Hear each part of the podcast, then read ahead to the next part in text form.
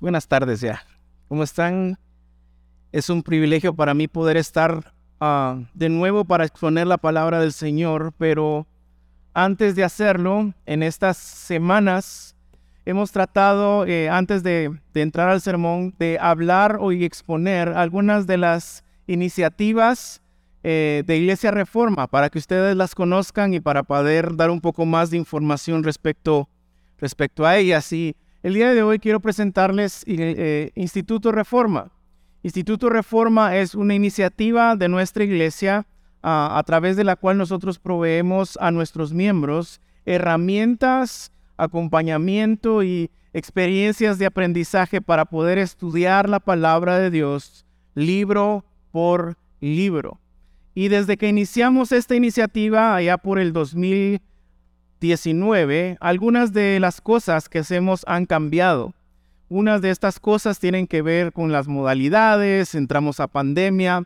Así que eh, en este año habrán, bueno, en, el siglo, todo el ciclo de estudios son nueve módulos presenciales, los cuales están acompañados por una plataforma en línea. Pero, y esto es lo que estamos tratando de ah, hacer este año, eh, estos ciclos que ahora van a durar únicamente tres meses, ¿sí?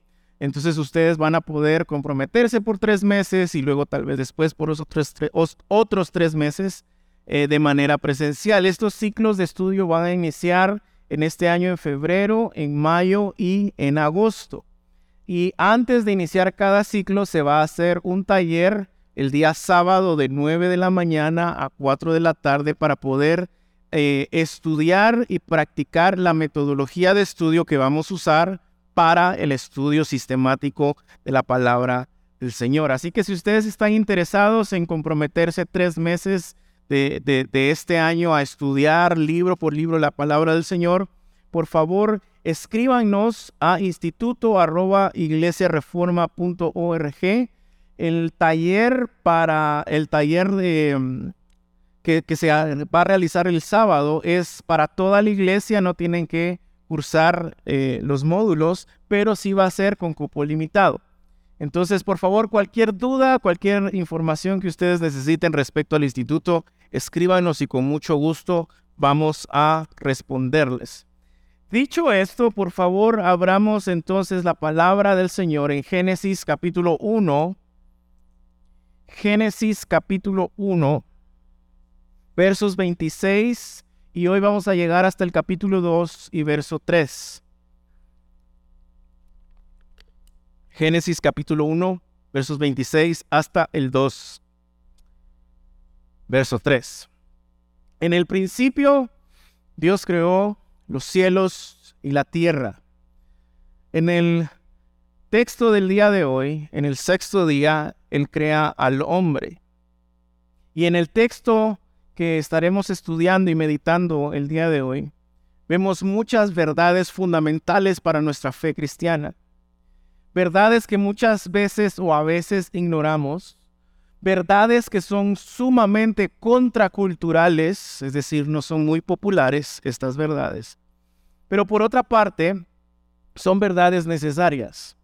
Necesarias para nuestra fe, necesarias para entender por qué estamos en esta tierra, necesarias para entender cuál es nuestro propósito, cómo el Señor nos ha creado diferentes a otras criaturas, a la creación, especialmente diferentes a los animales, dándonos eh, características, propósito, capacidades únicas, ¿verdad?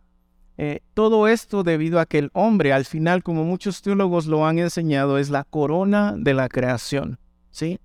El hombre es creado de último con el propósito de darnos a conocer a este Dios que ha provisto todo, que ha creado todo antes de crear al hombre, para que al hombre no le falte absolutamente nada. Pero una de estas verdades contraculturales es lo que mencionaba de que el ser humano no es igual al resto de la creación, especialmente cuando nos referimos a los animales. Y esto es contrario a lo que muchos en nuestra cultura quieren ah, empujar, quieren promover. especialmente organizaciones como PETA, no sé si la conozcan, es una organización que por décadas se ha dedicado a luchar en contra del maltrato animal y ha hecho muchas cosas bien. Pero en los últimos años realmente ha perdido el rumbo. Esta semana o la semana pasada, perdón, precisamente estaba viendo un video de un grupo de personas, eran varias personas, muchas personas en la plaza de una ciudad, apoyados por esta organización, estaban protestando en contra del consumo de carne de gallina y de carne de vaca. Pero el argumento no es necesariamente eso, todos podemos tener nuestra posición respecto a esto. El argumento de ellos era el siguiente. Todas estas vacas y gallinas son como nosotras las mujeres y están siendo también asesinadas y maltratadas. Esta es una ideología que hoy se conoce como el especismo, ¿sí? Eh, y al entrar a investigar un poco más en la página de esta organización, leí lo siguiente, ustedes lo pueden entrar a ver también. Tal como el sexismo, el racismo y otras formas de discriminación, el especismo es un sistema opresivo en contra de los animales no humanos, víctimas de actitudes supremacistas en su contra. Nosotros, como animales humanos, debemos de rechazar el mito de que los humanos son superiores a los animales. No somos diferentes en ningún aspecto importante. Estas son las verdades que está tratando de empujar nuestra cultura. Son las verdades que a veces nos creemos, pero en el texto del día de hoy queremos ver cómo Dios plasma verdades bíblicas que van en contra de mucho de lo que está sucediendo en nuestra cultura el día de hoy. De hecho, lo que leemos en la página oficial de esta organización es precisamente lo que Pablo describe en Romanos capítulo 1. Dice el verso 22. Afirmaban ser sabios, pero se convirtieron en completos necios. Y en lugar de adorar a Dios inmortal y glorioso, rindieron culto a ídolos que ellos mismos se hicieron conforme con forma de simples mortales, de aves, de animales de cuatro patas y de reptiles. Cambiaron la verdad de Dios, esta verdad que estamos por estudiar el día de hoy, por una mentira. Y así rindieron culto y sirvieron a las cosas que Dios creó, pero no al Creador mismo.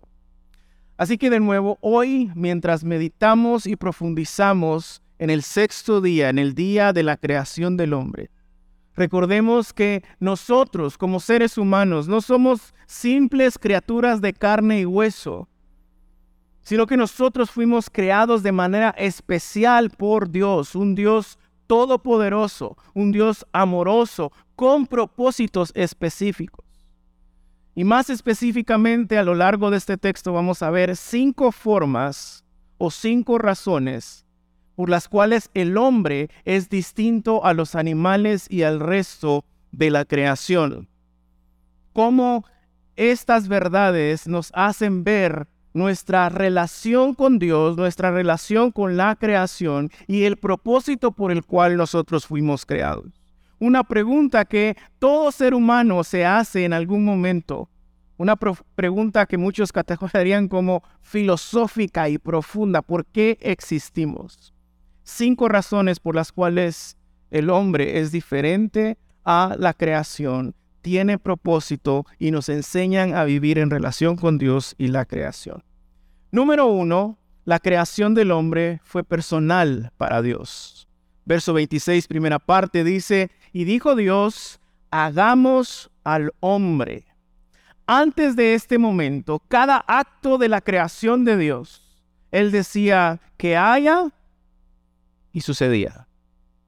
Que exista y llegaba a existir.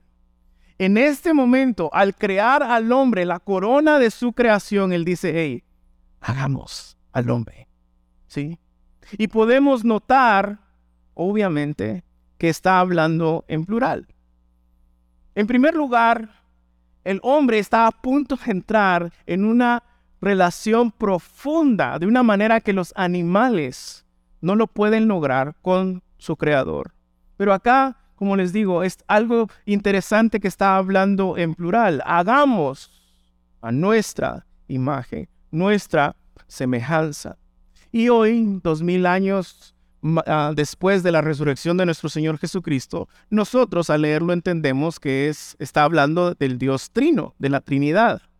Pero mm, estaríamos de acuerdo en que esto es una semilla de esta doctrina. No podríamos tomar este texto únicamente para enseñar la doctrina de la Trinidad, pero es algo que se empieza a enseñar en este momento y que se desarrolla a través de todo el texto bíblico hasta llegar al Nuevo Testamento.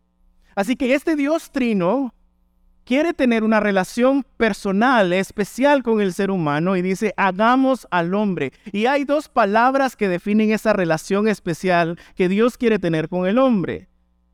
Hagamos al hombre a nuestra imagen y a nuestra semejanza. Imagen y semejanza son palabras que son sinónimos y transmiten la idea de que algo es similar, parecido o representativo, pero no es lo mismo. Es exactamente lo que Dios nos deja en su palabra. Dios creó al hombre para que fuera similar a él, pero no idéntico a él. Y a esta doctrina nosotros la conocemos como la doctrina del imago Dei, la imagen de Dios. Y esta es la segunda razón por la cual el hombre se distingue del resto de la creación. El hombre posee la imagen de Dios al momento de ser creado. La imagen de Dios en el hombre significa que nosotros hemos sido dotados de características y cualidades que reflejan el carácter y la naturaleza de Dios. No así los animales, no así el resto de la creación. Y a lo largo de la historia han existido diferentes tipos de, o posturas, mejor dicho, o puntos de vista sobre el significado exacto de lo que implica la imagen de Dios en el nombre, el imago de. Las tres principales se basan en las tres ramas eh, fundamentales del cristianismo, los ortodoxos, los católicos y los protestantes. Y han enfatizado diferentes puntos de vista respecto a qué implica, qué es el imago de. La primera forma de verlo o el primer punto de vista es el representativo. Y esta posición afirma que la humanidad posee eh, una naturaleza formal que sirve para representar a Dios. Esta naturaleza posee entonces cualidades, características y dotes que hacen a la humanidad como Dios, obviamente no igual a Dios, pero similar a Dios. El, representativo apunta a que el hombre puede razonar, tiene intelecto, tiene una voluntad volitiva, e, es también capaz y tiene la habilidad de crear cosas. Eh, y las dos más importantes es el sentido de moralidad y la espiritualidad. Los animales viven por instinto, no por razonamiento. No tienen intelecto o voluntad volitiva. Por lo tanto, los animales no pueden crear cosas al emitir juicios morales. Un, león que se come a, otro animal no dice, ¿será que estoy pecando? ¿Será que esto está mal? Voy a orar, tengo una relación con Dios, le voy a preguntar. No, es instinto, a diferencia del hombre que sí puede hacer juicios morales y sí puede tener espiritualidad, una vida en relación con Dios. El segundo punto de vista del imago de, de lo que implica es la perspectiva relacional. Y esta, aunque también da lugar a rasgos formales como la primera, insiste que los seres humanos son más como Dios cuando se trata de entablar relaciones de calidad. Es decir, el imago de en nosotros es la capacidad que solo tiene el ser humano de crear y formar relaciones profundas y complejas basadas en el amor incondicional. Y esta precisamente es la cualidad de la vida de Jesús, quien la palabra afirma que es la imagen del Dios invisible. Y la imagen a la cual todo creyente está siendo formado día a día, dice Pablo en Romanos capítulo 8. Los animales, los árboles, la tierra no pueden ser formados a la imagen de Cristo para poder crecer y entonces amar incondicionalmente a su prójimo.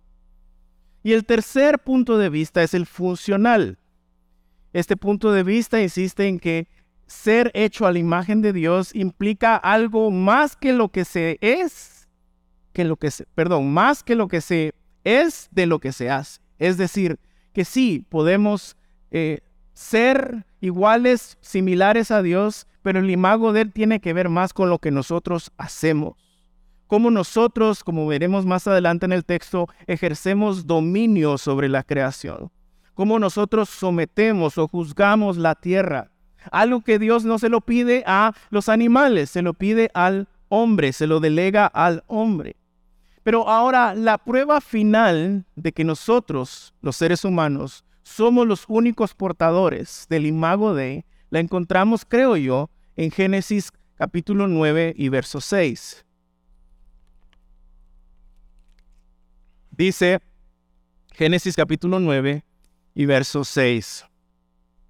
El que derrame sangre, perdón, sí, el que derrame sangre de hombre, por el hombre su sangre será derramada, porque a imagen de Dios hizo él al hombre.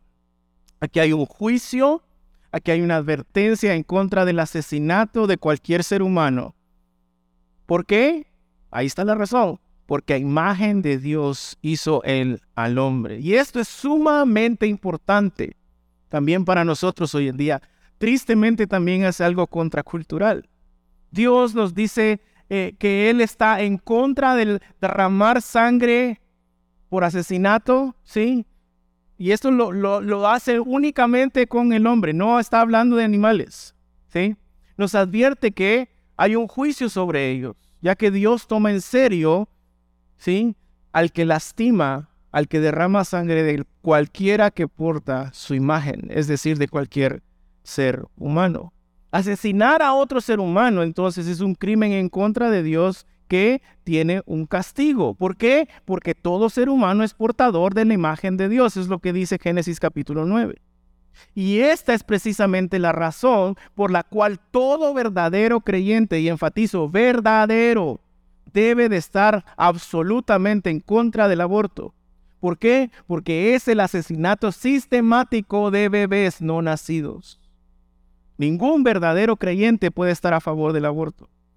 El ser humano es portador del imago de desde el momento de la concepción. A diferencia de la cultura que nos dice, no, esto es solo un montón de células, eh, son parásitos, eh, no son humanos todavía. No, nosotros creemos que el imago de está desde la concepción. Todo bebé no nacido es portador de la imagen de Dios, digno de valor y de nuestra protección. Jesús afirma el valor de todo ser humano, de hecho, cuando Él nos manda a amar a nuestros enemigos. Cuando nos manda a amar a nuestro prójimo como nos amamos a nosotros mismos. Ahora quiero hacer una observación. No estoy diciendo entonces que sí deberíamos de matar a todos los animales, que sí, no importa si derramamos, no. Estamos llamados a ser buenos mayordomos de lo que el Señor nos ha dado. Debemos de cuidar a nuestros animales, debemos de velar por su bienestar. Pero lo que estoy diciendo, y ojo acá, póngame mucha atención por favor, es que la escritura nunca nos dice que amemos a nuestros animales como a nosotros mismos. No son hijos, no son familia, no son imago Dei. Amén. Amén. Cualquier cosa que ustedes quieran alegar, vayan con el Señor, porque Él fue el que lo dejó acá, yo soy, el mensajero. Así que, eh, por favor, entendamos, los animales no son portadores de la imagen de Dios. Todo ser humano es portador de la imagen de Dios. El imago de ella está en todos, desde un bebé en su concepción hasta un anciano en sus últimos días. Todos son dignos de valor todos son dignos que nosotros los cuidemos. ¿Y por qué es importante esto? ¿Por qué esto es contracultural? Bueno, dos razones fácilmente. Número uno, porque vivimos en una cultura de muerte. Solo el año pasado hubieron 73 millones de niños asesinados por aborto. Son innumerables las iniciativas que debaten si se puede matar a un niño incluso segundos después de haber nacido. ¿Qué, estamos haciendo como sociedad? ¿Qué estamos haciendo como iglesia? ¿Qué decir incluso de, la eutanasia? Algo que se percibe como misericordioso. Vamos a matarlo para que deje de sufrir. Claro, no lo dicen con esas palabras. Y no estoy hablando de tratamientos paliativos, sí, que eso es para eliminar el dolor. Estoy hablando de las que, los que quieren eliminar al enfermo. Vivimos en una cultura de muerte, promovemos la muerte. Y al estar silenciados respecto a estos temas, somos cómplices. Porque no nos pronunciamos a defender la imagen de Dios que le da valor a todo ser humano, desde la concepción hasta sus últimos años de vida. La otra razón por la cual esto es importante es porque vivimos en una cultura absolutamente polarizada dividida por temas sociales, especialmente ideológicos y políticos. Estamos tan divididos de tantas formas que creo que es tiempo que hoy meditemos realmente, como muchas veces, intencional o tal vez no tan intencionalmente, tratamos mejor a nuestros animales que a nuestro prójimo. Hace un tiempo salió la noticia en Estados Unidos y una chica que trataba mejor a su mascota que a su abuelo que se estaba muriendo. Y la razón era, bueno, es que él ya está gastando oxígeno, ya es una carga. En cambio, eh, no sé si era gato o perro, creo que es perro porque son mejores que los gatos. Eh, él me ama, me consiente, está conmigo. Pero tenemos que pensar en esto. Es tiempo que hoy meditemos, demos un paso atrás y pensemos, hey, esta persona de la que he estado pensando o tal vez hablando cosas desagradables, aunque puede estar equivocado, aunque pueda incluso estar pecando, es digna de mi respeto por el simple hecho que es portadora de la imagen de Dios. Pero ya no valoramos la vida. Ya no valoramos el, la bendición que es que no todos pensemos igual, que nos haga pensar, que nos haga profundizar en estos temas. Y terminamos tratando mejor a la creación que al imago Dei. Cuando la creación es totalmente diferente al hombre. El hombre es diferente al resto de la creación. ¿Por qué? Porque fue una creación personal de Dios porque la creación del hombre refleja la imagen de Dios, el imago de, y número 3, porque también refleja la unidad de Dios. Verso 27.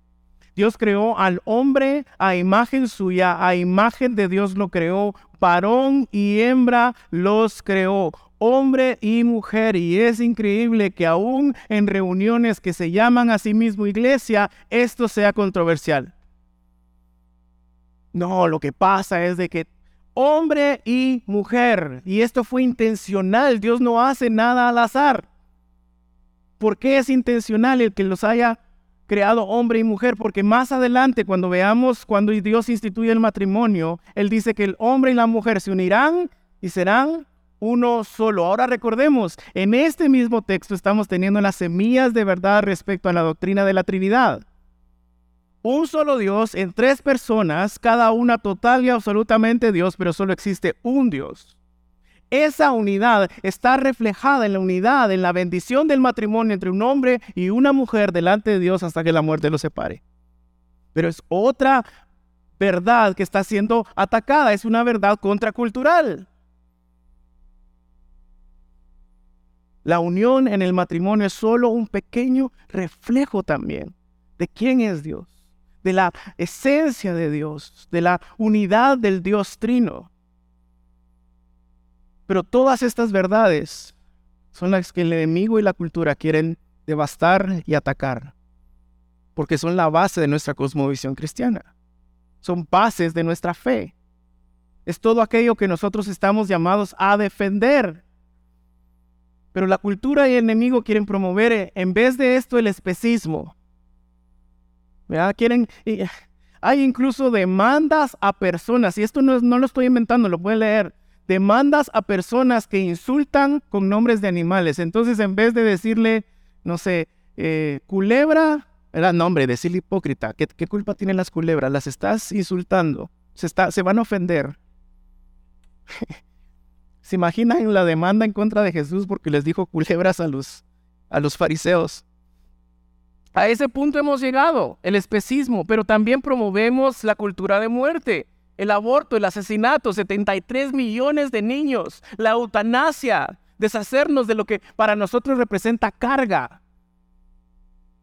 O la idea de que existen más de dos géneros, que existen según algunos 175, según otros 200 no sé cuánto, y que al final también el matrimonio es algo más de lo que Dios dijo que era. Todas estas verdades están siendo peleadas en la plaza pública. Nuestra cultura no quiere escuchar estas verdades, pero son verdades básicas de nuestra cosmovisión. Es por eso que nosotros como iglesia estamos llamados a cuidar y a defender la imagen de Dios, la unidad de Dios representada en el ser humano.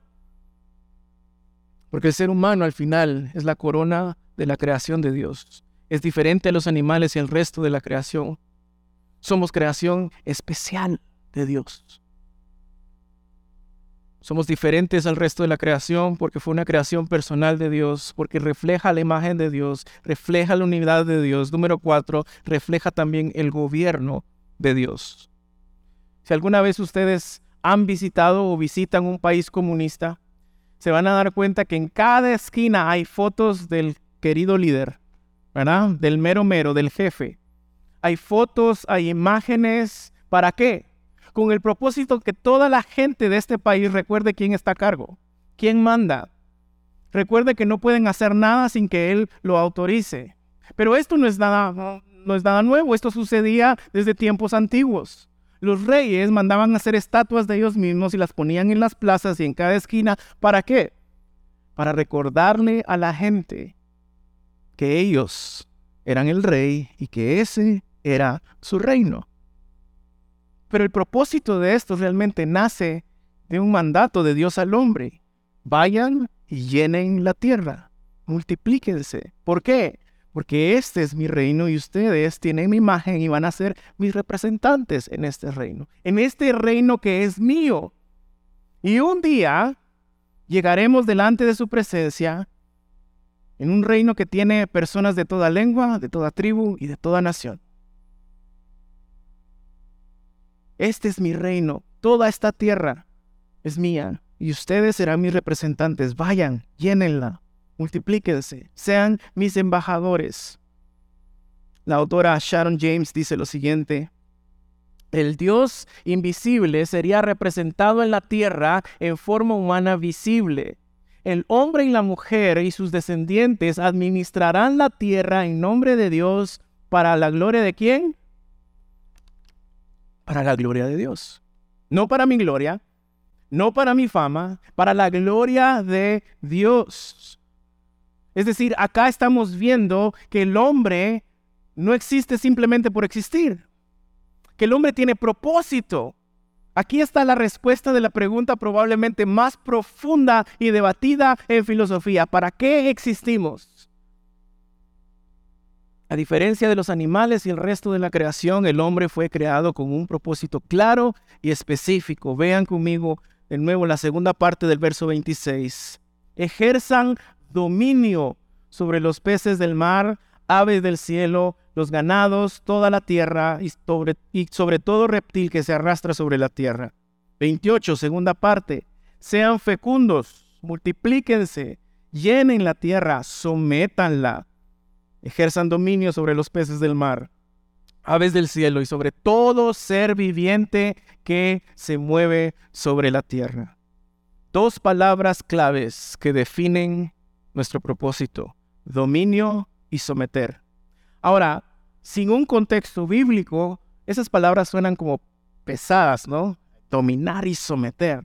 Y eso es porque nuestra cultura nos ha enseñado otra cosa, pero dominio significa tomar el control, ser buenos mayordomos, cuidar con gentileza, llenar la tierra, es decir, llenarla, eh, al decir fructificados, multiplíquense, tengan más hijos tengan descendencia, llenen la tierra de más portadores de la imagen de Dios. Y someter también es, cuidar, es cultivar. También es tomar provecho de la tierra, pero no provecho para mi gloria, es provecho para la gloria de Dios, no la nuestra. Y esto también tiene un término teológico, a esto le llamamos el mandato de la creación o el mandato cultural. Dios bendijo al hombre para que gobernara y sometiera la tierra buscando el florecimiento de la humanidad para la gloria de su nombre. Es por eso que nosotros trabajamos, aprendemos, creamos, innovamos, inventamos, desarrollamos, cultivamos. Algo que los animales no pueden hacer. ¿Por qué? Porque todo esto es un reflejo de la imagen de Dios en nosotros. Estamos haciendo lo que Dios ha hecho. Dios trabajó y le dio propósito a su creación, lumbreras para ser guías, ¿sí? Toda planta, todo animal, todo tiene un propósito. Estamos nosotros en nuestro día a día, a través de nuestra vocación, a través de nuestro trabajo, haciendo lo mismo. Pero si somos honestos, y lo veremos a partir de Génesis capítulo 3, la imagen de Dios está distorsionada en nosotros después del pecado. Nacemos pecadores. Con la imagen de Dios pero con esa imagen quebrantada en nosotros. Ahora, eso nos lleva a entender por qué el hombre ha hecho todo lo contrario y no ha sido un buen mayordomo de la tierra. Porque todo lo que hace, inventa, crea y desarrolla al final le, termina dando gloria a, a él mismo, a nosotros mismos y no a Dios. ¿Por qué terminamos haciendo ídolos de la creación y no el creador, como dice Pablo en Romanos capítulo 1. Pero gracias a la misericordia y la gracia de Dios, a pesar de que todos estos esfuerzos están manchados por el pecado, no han sido eh, estériles. Hemos visto frutos. Desde antes de Cristo hemos visto desarrollo, progreso en aspectos sociales, culturales, filosóficos, artísticos, tecnológicos, educativos, comerciales. Eso ha sido progreso a pesar de que está manchado por el pecado. Pero a diferencia de lo que muchos creen, el mandato cultural no es ponernos a besar y adorar la tierra, a besar, casarnos con árboles o con animales como muchos están haciendo hoy en día o hablarle bonito a los animales haciendo de la creación un ídolo en nuestro corazón, al punto de que las preocupaciones y necesidades de la naturaleza prevalecen sobre las humanas. Eso no es el mandato cultural. No pueden las necesidades de la naturaleza estar arriba o por encima de las necesidades del hombre. Vean conmigo, verso 29, segunda parte. Yo les he dado a ustedes toda planta de semilla que hay en la superficie de toda la tierra y todo árbol que tiene fruto que da semilla, esto le servirá de alimento. Y todo animal de la tierra, a toda ave de los cielos y a todo lo que se mueve sobre la tierra y que tiene vida, les he dado toda planta verde para alimento. Y así fue. Dios vio todo lo que había hecho y era bueno en gran manera y fue la tarde y la mañana del sexto día. Dios le da todo al hombre en toda la tierra para sus necesidades, no viceversa, no iguales. Más adelante en Génesis 9 leemos en el verso 3, yo les entrego todo lo que tiene vida y todas las plantas verdes para que les sirvan de alimento. Dios está afirmando y bendiciendo el hecho que Él ha provisto todo para las necesidades del hombre, para las necesidades del ser humano, para las necesidades de la corona de su creación. Nosotros estamos llamados, a diferencia de los animales, entonces a ser buenos mayordomos y responsables de ese jardín ese jardín que nos dio, el cual al final de los tiempos dice la palabra que será una hermosa ciudad. ¿Por qué? Porque lo hemos trabajado, porque lo hemos cultivado, porque hemos creado, porque lo hemos desarrollado, porque tenemos tecnología, porque tenemos educación, porque tenemos sistemas, etcétera, etcétera, etcétera. Ya no será un jardín, ahora será una ciudad llena de la gloria de Dios. Es por eso que tú y yo estamos llamados a trabajar con responsabilidad, con ética y fuerte de lunes a sábado. Tu trabajo es sumamente espiritual porque es una respuesta al mandato cultural. a través de tu vocación, donde quiera que Dios te ha puesto, con los dones que te ha dado, estás haciendo florecer a, a la humanidad, florecer a tu ciudad para la gloria de Dios y el bien de tu prójimo. A eso estamos llamados lunes a sábado, fuera de esta bodega. No confundir el hecho de que, bueno, lo que estamos haciendo aquí el día domingo, eso es muy espiritual. Pero lo que estamos, eh, lo, que, lo que hacemos de lunes a lunes, ven, eso sí es más secular.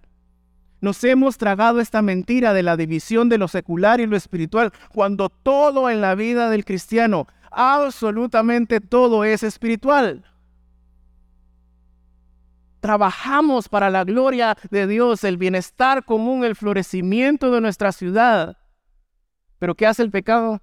No, trabaja por vos mismo, velá por vos mismo, mira por tus narices y tu familia. Los demás que miren qué hacen. Y esto es debido al pecado.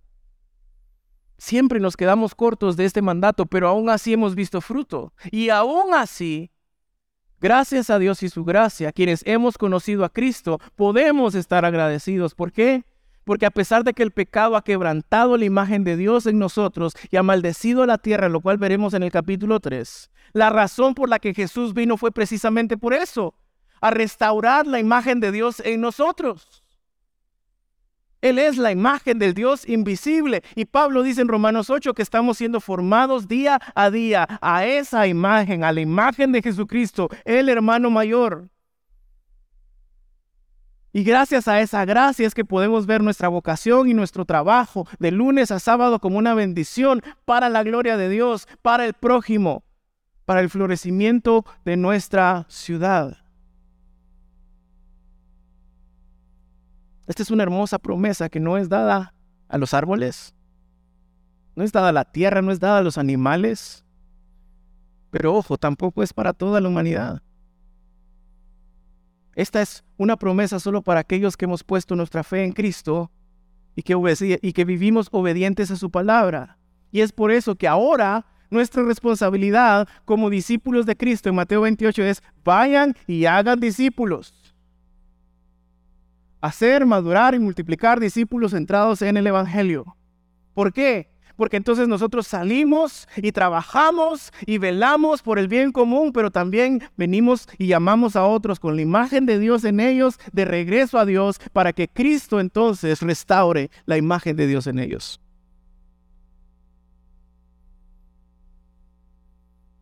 El hombre es diferente al resto de la creación. Y al final vemos que también la creación del hombre demanda una pausa, demanda descanso. Capítulo 2, verso 1.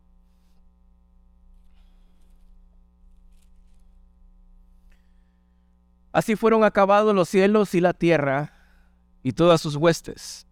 En el séptimo día ya Dios había completado la obra que había estado haciendo y reposó en el séptimo día de toda la obra que había hecho.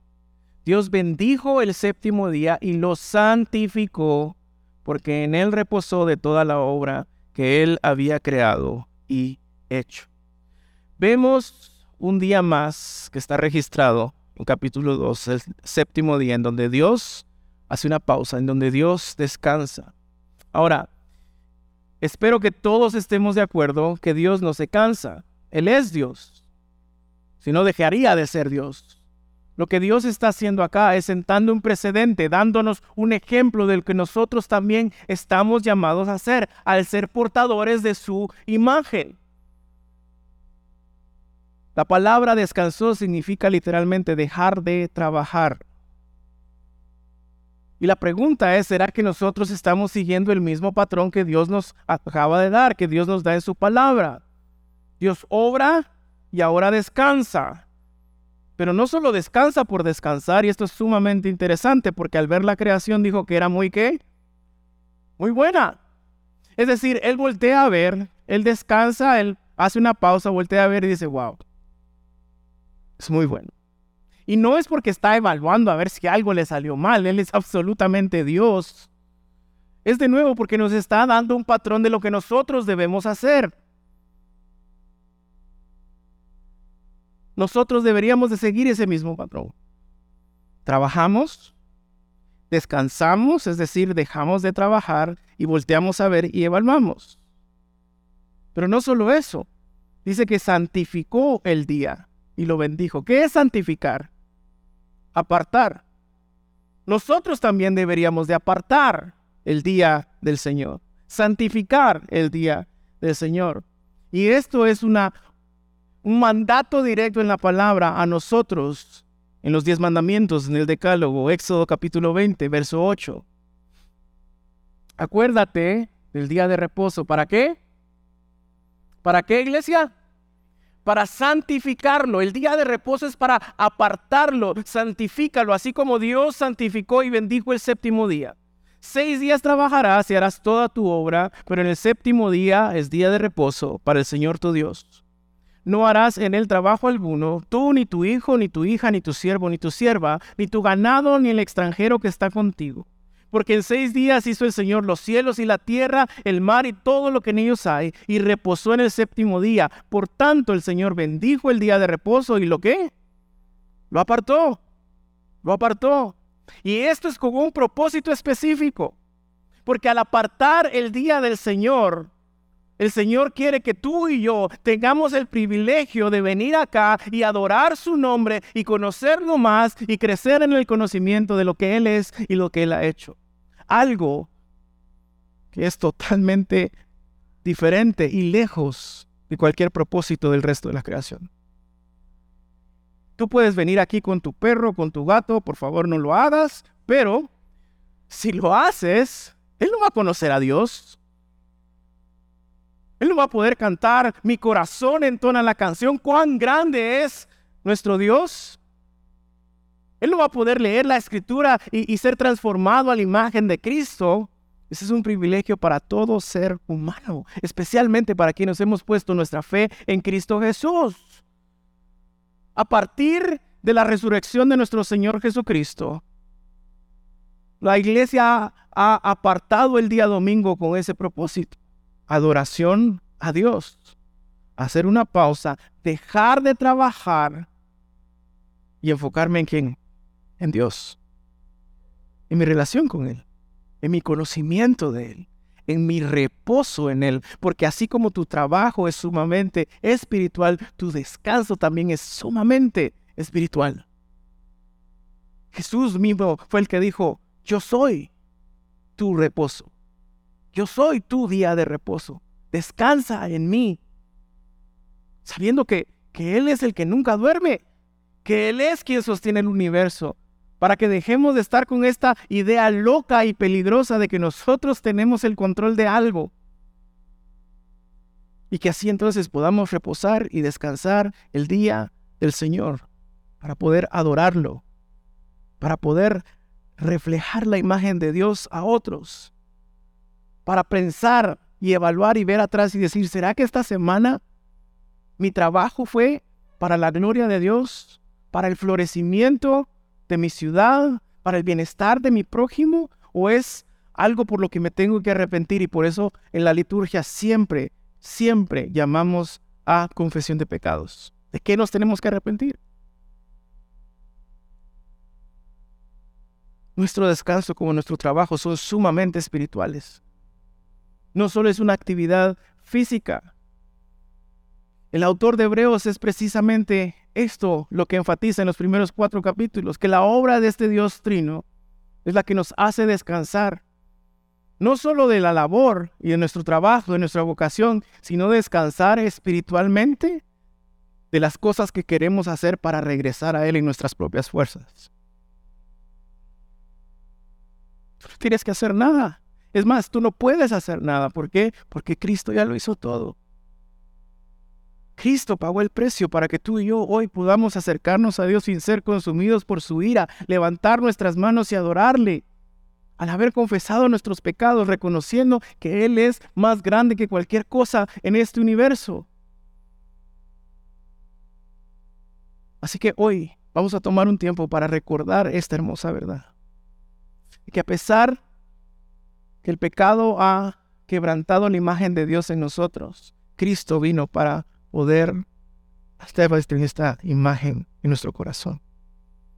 para hacernos crecer a través del poder de su Espíritu Santo a la imagen del hermano mayor, Cristo, quien es la imagen del Dios invisible. ¿Y cómo lo hacemos? A través de la Santa Cena, recordando el sacrificio de Cristo, recordando que hay propósito en todo, incluso el por qué tú estás aquí hoy, el por qué existimos. Ponte de pie, por favor.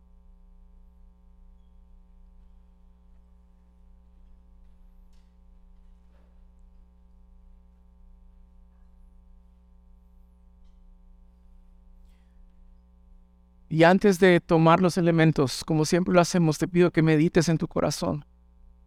¿Cómo esa imagen de Dios ha sido distorsionada en nuestros corazones por el pecado? Y terminamos entonces haciendo ídolos de la creación y no adoramos al Creador y nos hacemos necios en nuestras propias opiniones. O tal vez tengas que meditar hoy si esta semana realmente no trabajaste para la gloria de Dios si lo hiciste por tu propio beneficio, por tu propia fama, sea lo que sea, por favor medita en tu corazón y le voy a pedir al equipo que pase a repartir los elementos. Recordando de nuevo que la Santa Cena es una cena familiar. Esto no quiere decir que solo los miembros de Iglesia Reforma pueden tomarla, sino todos aquellos que públicamente han hecho una confesión de fe.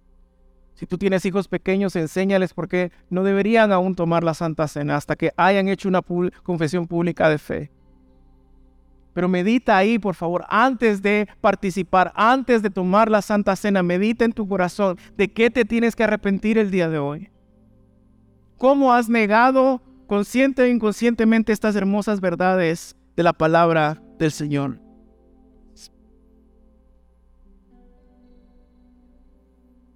como gracias a Cristo, de nuevo, la imagen del Dios invisible y a su sacrificio, hoy podemos ser restaurados. Podemos seguir siendo formados a su imagen y semejanza. Así que toma un tiempo ahí para orar, toma un tiempo ahí para reflexionar. Ponte a cuentas con Dios, no tomes la Santa Cena de una manera incorrecta. Dios es un Dios de gracia, lleno de gracia, amor y misericordia. Y Él no rechaza un corazón contrito y humillado.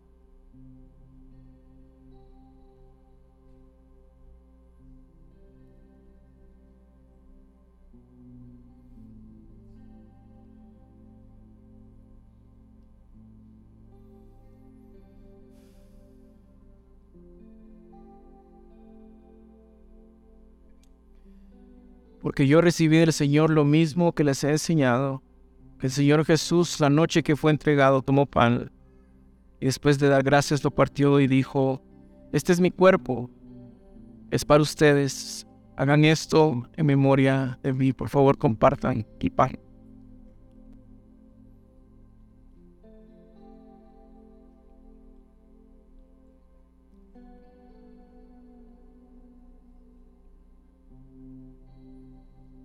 Haces de la misma manera tomó también la copa después de haber cenado diciendo, esta copa es el nuevo pacto en mi sangre. Hagan esto cuantas veces la beban en memoria de mí, porque todas las veces que coman este pan y beban esta copa, proclaman la muerte del Señor hasta que Él venga. Participemos, por favor.